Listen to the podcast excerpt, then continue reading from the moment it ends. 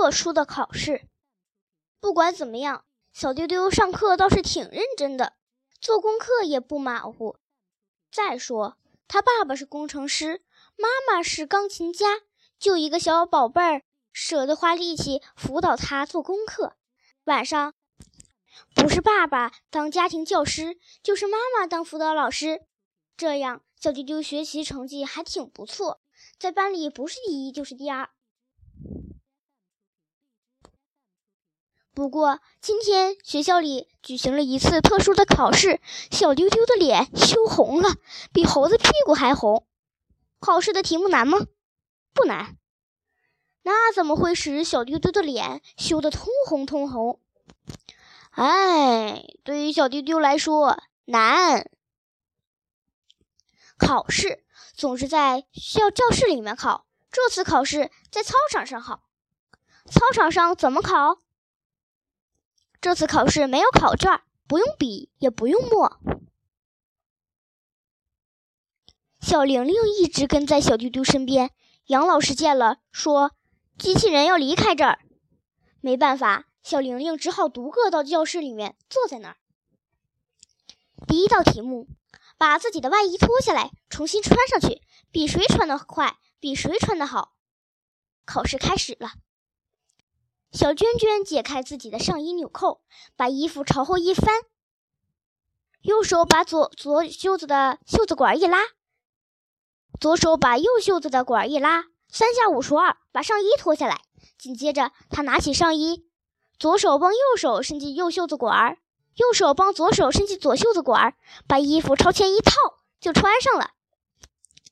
接着，小娟娟左手拉住纽扣，右手拉住纽扣眼儿。两只手紧密配合，很快纽扣穿过纽扣眼儿，扣上一个扣。小娟娟从上往下扣，没过一会儿，五个纽扣都扣好了。她第一个举起手：“我穿好了。”杨老师一看秒表，呵，才一分零八秒，小娟娟得了第一名。这时候，小丢丢连上衣都没脱下来呢，为什么呢？因为小丢丢遇上了难题，他好不容易从下到上解开了四个纽扣，可是领口的一颗纽扣怎么也解不开。一看小娟娟脱脱完又穿完了衣服，他着急了。可是着急有什么用呢？干脆他一使劲儿，把领口的纽扣给拉下来了。他总算解开了难题。不过难题一道接着一道，他解开了纽扣，却脱不下衣服。他用左手拉左袖子，右手拉右袖子，就像一个拉着自己的头发想离开地球的人，滑稽极了。怎么办呢？他还挺聪明的，他使劲在地上跳着。这么一跳，那么一跳，跳得满头大汗，总是总算把上衣给跳下来了。这时候，班上的小朋友差不多已经穿好了衣服，只有他才脱下衣服呢。小丢丢赶紧穿衣服，哎，穿衣服比脱衣服难得多。他把右手伸进袖子管，左手怎么也进不了另一只袖子管。他把左手伸进袖子管，右手怎么也进不了另一只袖子管。怎么办呢？还是跳。小丢丢把左手朝。袖子管里面伸进一点点，右手朝另一个袖子管里伸进一点点，然后使劲的跳跳跳。这时候，班上的同学都已经穿好衣服了，大家围着小丢丢，看着他像癞蛤蟆似的跳个不停，笑得前俯后仰。跳着跳着，小丢丢总算穿上衣服。他开始扣纽扣，找到了纽扣，找不到纽扣眼儿；找到了纽扣眼儿，又找不到纽扣。他已经忘记了第一颗纽，第一颗纽扣已经被他拉掉了。结果第二颗纽扣扣进了第一个纽扣眼儿，把第三颗纽扣扣进第二个纽扣眼儿。小丢丢花费了十九分五十九秒穿好了衣服。同学们一看，笑出了眼泪。小丢丢不仅把衣服穿反了，里子朝外，面子朝里，还扣错了纽扣。衣襟一面高一面低。杨老师问：“小小丢丢，你每天要花十九分五十九秒才穿好一件衣服，你你你几点钟起床啊？”小丢丢不好意思，他只好说：“我小的时候是妈妈帮我穿衣服，后来是奶奶帮我穿衣服，现在是机器人帮我穿衣服。今天是我第一次穿衣服。”杨老师没有笑他，他脱下小丢丢的衣服，翻过来教他怎么穿衣服，还把那颗掉下来的纽扣钉了上去。第二道题目。把自己的鞋子脱下来，再重新穿上去，比谁穿得快，比谁穿得好。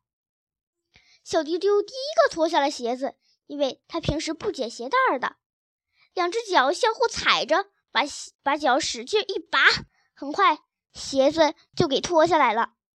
穿上去可挺难的，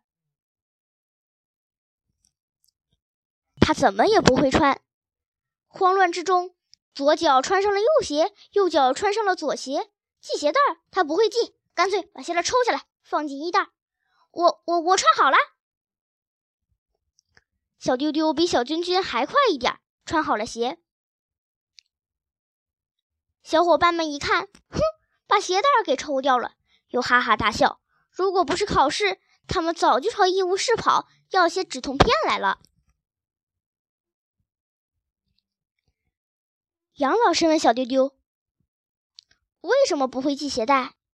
我小的时候，妈妈给我系鞋带，后来奶奶给我系鞋带，现在是机器人给我系鞋带。我从来都没有自己动手穿过鞋子。小丢丢刚说完，好像想起了什么：“不不，我也穿过鞋子。你会自己穿鞋子？我会穿塑料拖鞋。”操场上爆发了一阵大笑声。几位同学因为肚肚子实在笑疼了，没办法，只好请了一会儿假去吃止痛片。第三道题目，我帮妈妈穿针线。杨老师给每个同学发了一根针，又发了一根线。他吹响哨子，同学们又开始穿针。动作最熟练的要数小娟娟，她把线头放在嘴巴里，用牙齿轻轻一嚼，用口水打湿。然后用手捻了一下线头，使线头变得又尖又细。